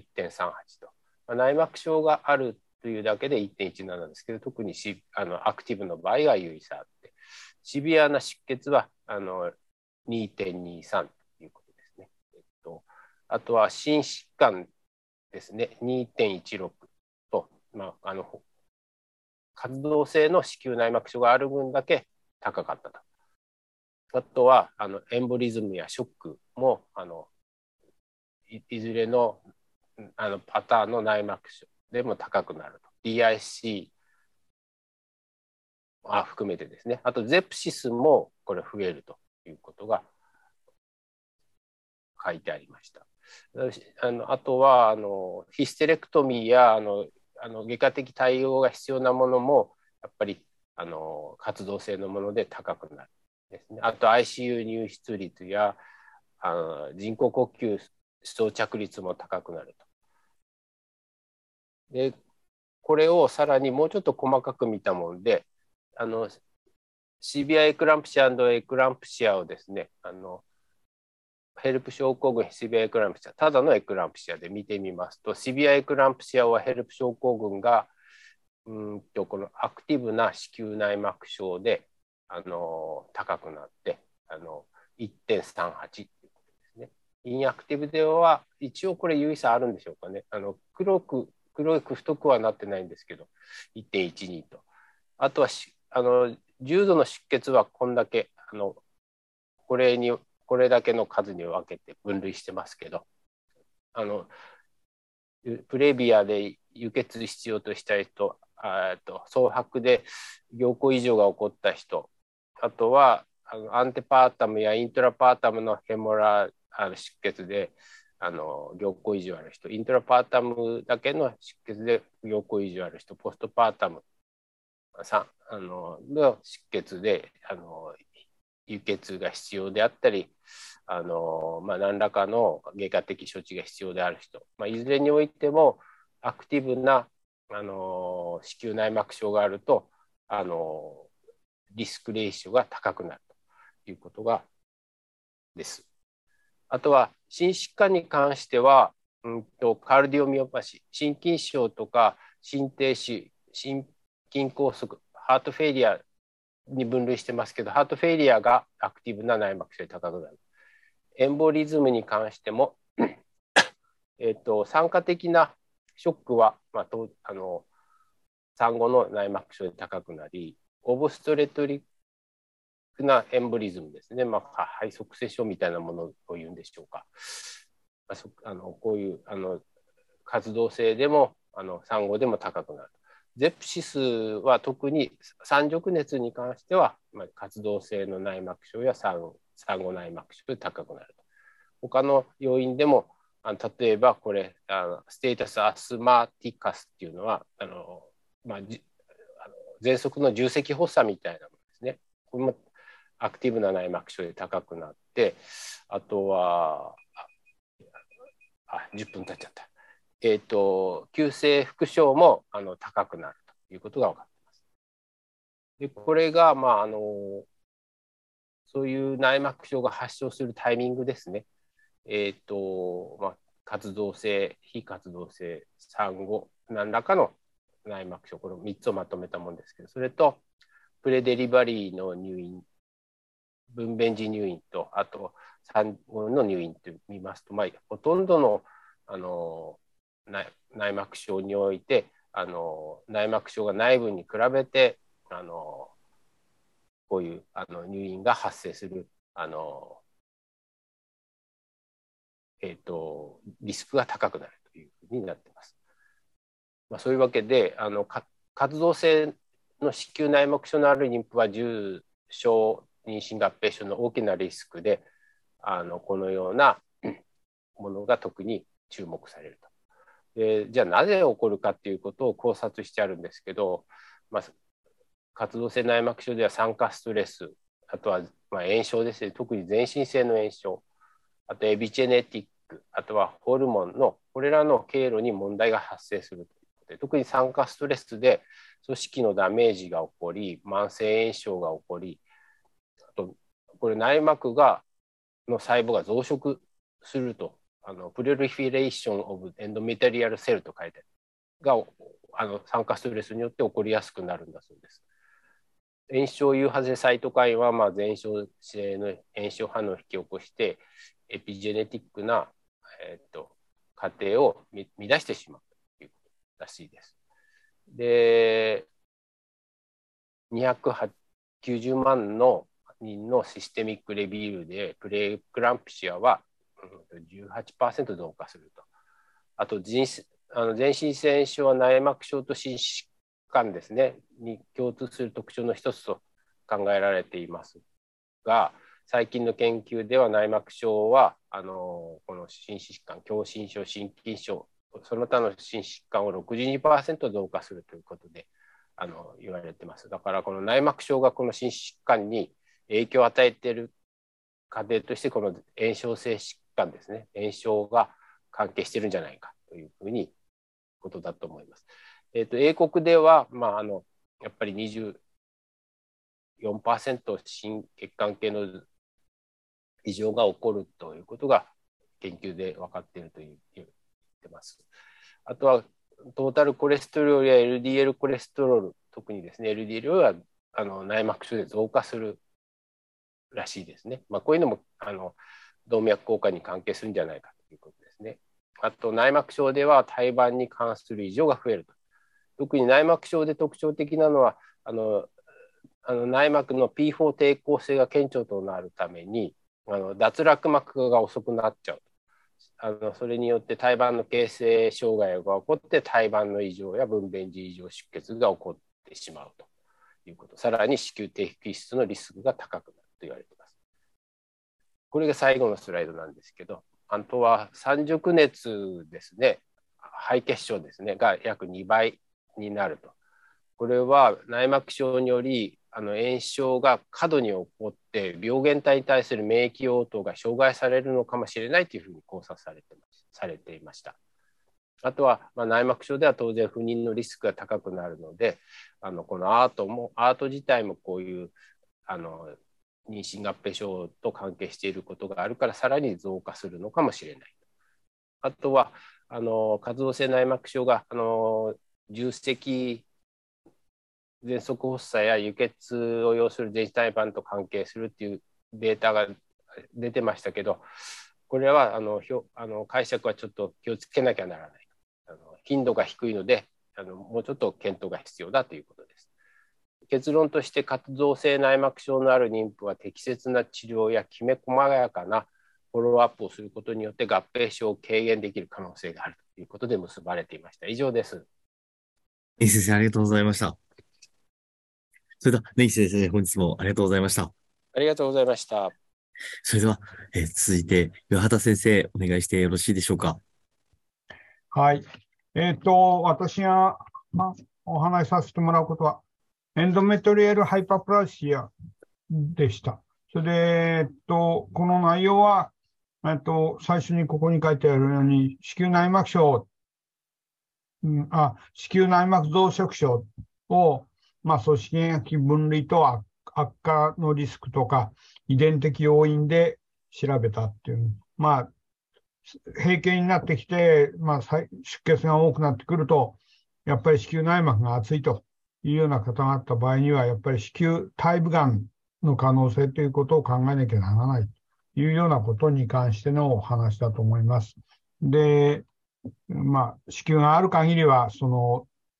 異形増殖してくれば、あの、遺伝的な因子から、まあ、その、また肥満とかそういうも、エストロゲンの理由により、え、がん化するよというところです。で、次お願いします。で、子宮内膜症の、まあ、組織的分類って書いてありましたけど、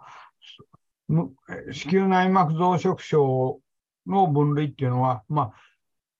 今は2つに分けている。それは非定型的な増殖症と異形増殖に分けている。昔は4つに分けてた。複雑とシンプルにアティピカルという、まあ、異形と異形じゃないのをつけて4つに分けてたんだけど、それだと分かりにくいっていうんで、今では良性の子宮内膜症、ビナインのエンドハイパープラシプラシアとアティピカルに分けてるよ。で、えっ、ー、と、非定型の良性のただの、まあ、それでもリスクは4倍ぐらいあるんだけれども、まあ、ほとんどは、この場合には、えー、眼科の方の問題っていうのは少ない。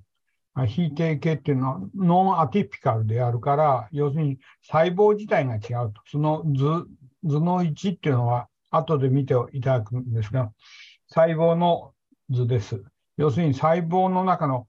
核化、アティピカルじゃないから核化が異常がないと。要するに、このままただ非定型のものは、あの、増、細胞の増殖がしているだけど、密集して増殖しているんで、線に強い変化がない。だから悪性じゃない。で、次お願いします。で、まあ、子宮内膜一形増殖症っていうのは、これはアティピカルで、これはまあ、当然、細胞の核の増殖、要するにもう、アティピカルとのアティピカルの違いっていうのは、まあ、細胞的に言えばその核の違いなんだと思いますけど、そこがもう明らかに違って、もの自体が違うよ。で、子宮内膜とあエンドメトロイドエピテリアルネオプラズマというのに分かれる。この二つに今は分類されているだけです。次お願いします。で、この中で、子宮増殖症内膜上皮及び子宮内膜がん、がんとのその区別っていうんですかね、その、類内膜がん、要するに、えー、っと、この中で、類内膜がん。これは、あの、類内膜がんは、アティピカルなエンドメトリアルハイパープラシアから類内膜がんになっていくっていう。だけど、子宮、な子宮内膜がんの方ですね。えっ、ー、と、エンドメトリアルカルチノームっていうのは、えー、その部、エンドメトリアルカルチノームから、えー、小液性の子宮がん、あ子宮体、子宮体がんになる。だから、アティピカルな類内膜増殖と、えー、子宮小液性がんとは、えー、組織上全然ものが違うんだということを、あ皆さんがその子宮内膜がんを見たときに、類内膜がんっていうのと、な子宮内膜がんとは組織的には全然違うんですよということを理解してもらうのが一番重要だということが病理では言っていると。次お願いします。で、まあ、そのことですね。そのことはここに書いてあるんですね。異形増殖する場合、類内膜腫瘍の全体であるけれども、子宮内膜上がんは、子宮小液性、小液性がんの全体であって、えー、類類内膜腫瘍とはまるっきり関係がないんだってことを、病理的には皆さん知ってくださいっていうことを、何か病理の先生は強調しておられるというところです。そこの組織的な違いがありますよということです。どうぞ、次お願いします。あ、じゃあ、これはなかなかよろしいかと思います。で、えー、悪化のリスク、このこれ今まで述べさせてもらったのは組織的なものの違いをまず理解していただいて、それからこの悪化のリスクっていうのは、類内膜がんになっていくのは、あこの異形性アティピカルなものだと来、がん化していくのには1年間で見てると大体29%、おおよそ3割のやつはがん化するよと。で、えー、そこに注意が必要なんだと。いうことを書かれていました。それで、まあ、えー、っと、アティピカルでなければ0.6%しかがん化していなかったということです。次お願いします。病院とかリスク因子っていうのは何が一番のリスク因子になるかっていうと、過剰なエストロゲンと肥満、これが、うん、それからあと遺伝的な素因とか、えー、生殖に関することとか、まあ、環境変化が関与しているけど、主にはやっぱりエストロゲンと肥満なんだと。で、その下に書いてあるのは遺伝的な、えー、リンチ症候群とか、私初めて聞きまして、全然わかりませんの、そういうものでもがん化していくんだということです。次お願いします。うんまあ、遺伝性のことはここ2回、遺伝性の家族因子があるんですよということです。で、で内その下の方に書かれている内因性の過剰なエストロゲンの産生が肥満の肥満な人にはリスク因子になりますと。それは肥満であるためにアンドロゲンが増えて、アンドロゲンがエストロゲンの変換、末梢での変換を起こし、それが、えっ、ー、と、性ホルモンの中のガン結合グロブリンの減少を起こし、それによって、何ですかね、エストロゲン過剰になってしまう。太っているとアンドロゲンがからのエストロゲンの変換が起こって、エストロゲンが増えることによって、ほっといても過剰エストロゲンでがん化していく。それから、っ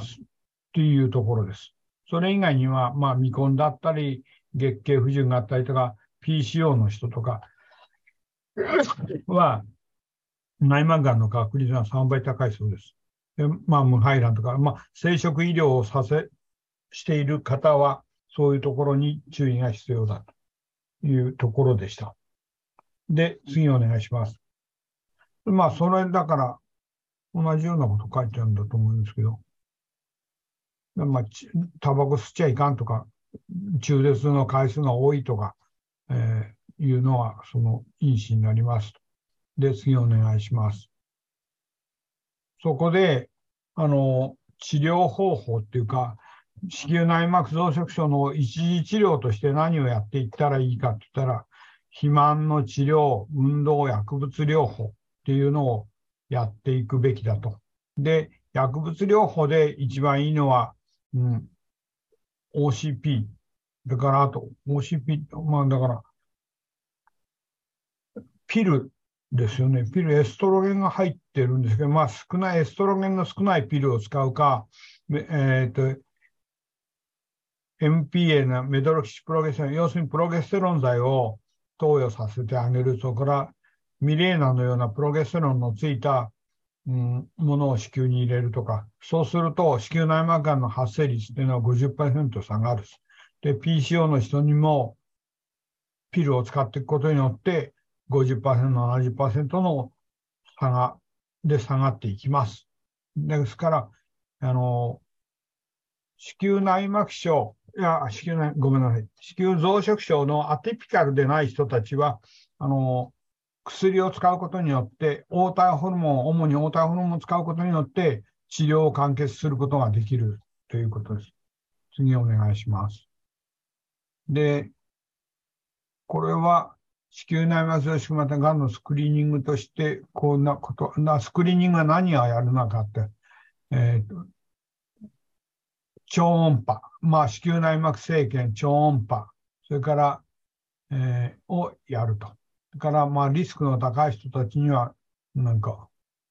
がんネットワークのこういうスクリ、生検スクリーニングをやっていくという。不正出血があったりしたら、あの、検査を、とにかくスリングの検査を受けることが大事であるということです。次にお願いします。診断的な治療っていうのは、増殖症に関しては、まあ、まあ、組織検査をして、子宮内膜生検をして、えー、内容清掃して、それから子宮強化やったり、まあ、ここにも DI、D&C をやって、その細胞を、組織を調べると。うん。まあ、根治的治療をやる前にがんを除外するのに子宮鏡をやったり、DIC をする、をまた追加する必要があるかどうかは意見が分かれるところであると。で、えー、実践で増殖症のみが見たる場合でも27%の確率で内膜がんが発達する。だから、増殖症あると、まあ、このくらいでさ、ありますよということで、検査を怠らないということだと思いますが、次お願いします。まあ、なんかおかしかったら専門医に見せなさいっていうようなことだと思います。次お願いします。これで終わりですかあそうですね。外科的なものは、あの、単純には、これ、筋膜外子宮全摘術っていうのは、ちょっと、まあ、単純に全摘。えー、要するに手術しても構わないような、そういう外科的に近畿がなければまあ全摘して、それから当然卵巣の両側卵巣も摘出して、卵管も摘出することが大事だと。あの、内膜がんの発生っていうのは、要するに、なんですかね、卵巣でも卵管でも、あの、AGC、あの、はあのアティピカルのグランドラール、えー、の子宮系、頸部の、頸部腺がんみたいな感じの人っていうのは、そこのところを調べてみても、やっぱり上の方から卵巣、卵管、そんなとこから病変が発生したりするので、やっぱりあの手術としては全部全摘して、両側も取って、卵管も全部取って、きれいに取ってしまうのが一番のやりようだということだそうです。で、まあ、あのー、今ではその大河の手術、昔僕らはあんましリンパ覚醒なんてしなかったと思いますけど、今は、あの、まあ当然心循環になって、体部の心循環でもリンパ覚醒をして終わるっていうことが治療だとする、いうことです。次お願いします。まあ、非外科的な治療って、それを治療を拒んだ場合には、したくないって言った場合には、要するにプロゲステロン治療と、あと、最もでも癌があったら取るんだろうと思うんですけど、単純な非、うん、定型性の癌、あの、増殖症だった場合には、要するにメトホルミンを使ったりして、メトホルミンを6ヶ月間服用させて、それでもう一度検査して異常なかったら、それで終わりにするとか。だから、PCO の人にメタホルミンを教えね、インスリン、インシュリンの抵抗性を抑える、それで内膜を萎縮させるっていう意味で、メタホルミンの投与がされているということです。な結論はここに書いてありますけど、まあ、その集団を見て、まあ、注意しながら、いろんな治療をしていくっていうことでした。はい。あ、ここからの。で、これは組織ですね。はい、第一、これが、えー、私、組織よくわかるわけじゃないんですけど、うん、異形を伴わないっていうのは細胞の、細胞の増殖はしているけど、この中の異形細胞、核の異形は認められないよっていうことだと思います。図には、今度は異形の、次の写真はありますよね。これは、あの、核の肥大などのが起こっているんだと思います。一回のもので、この並び順がバラバラ。よく、私はわかりません。まあ、像が厚くなっているこの細胞の核自体が濃くなっているとか、そういう変化だと思います。次お願いします。はい。あとはちょっとこっちは、あの、組織的な見方だと思いますが、ちょっと後で皆さんご覧になってみてください。次お願いします。はい、もう一個問題ですね。これはここの境の話だと思うんですけど、こっち側とこっち側は違ってるよ。こっち側はおかしいよ。それを染色させた場合のここの変化だよっていうのがこの話だと思います。次お願いします。もう一個。あ、これは、あの、内膜症リスク因子としての、えー、こんなものがあるっていうので、その、このキャンサーになっていく人は、アメリカではこの、これくらいいるよということで、それから、リンチ症候群の人とか、太、ジェネティックなものを、それから、もうちょっと上げてもらうと、太っている人、オベスティの人、PCO の人のリスクを書いてあります。で、ホルモン治療としては、えー MPA とか、それから、リング、レボノルゲストレとか、リング入れるとか、そんなことでした。あまあ、飲み方も、ミリ数もきちんと書いてあります。以上です。それでは、岩田先生、本日も誠にありがとうございました。はい、どうもすいません。ありがとうございました。それでは、えーただいま解説いただきました論文、本日最後の論文となっておりました。えーそれでは、えー先生方、あのー改めまして、えー本年もどうぞよろしくお願いいたします。新年早々から、えーお集まりいただきまして誠にありがとうございました。ご協力誠にありがとうございます。ありがとうござい。それでは、えー本年もどうぞ、あ先生方どうぞよろしくお願いいたします。はあの、ありがとうございました。おやすみなさい。はい。ありがとうございました。お願いしどうもます。ありがとうございました。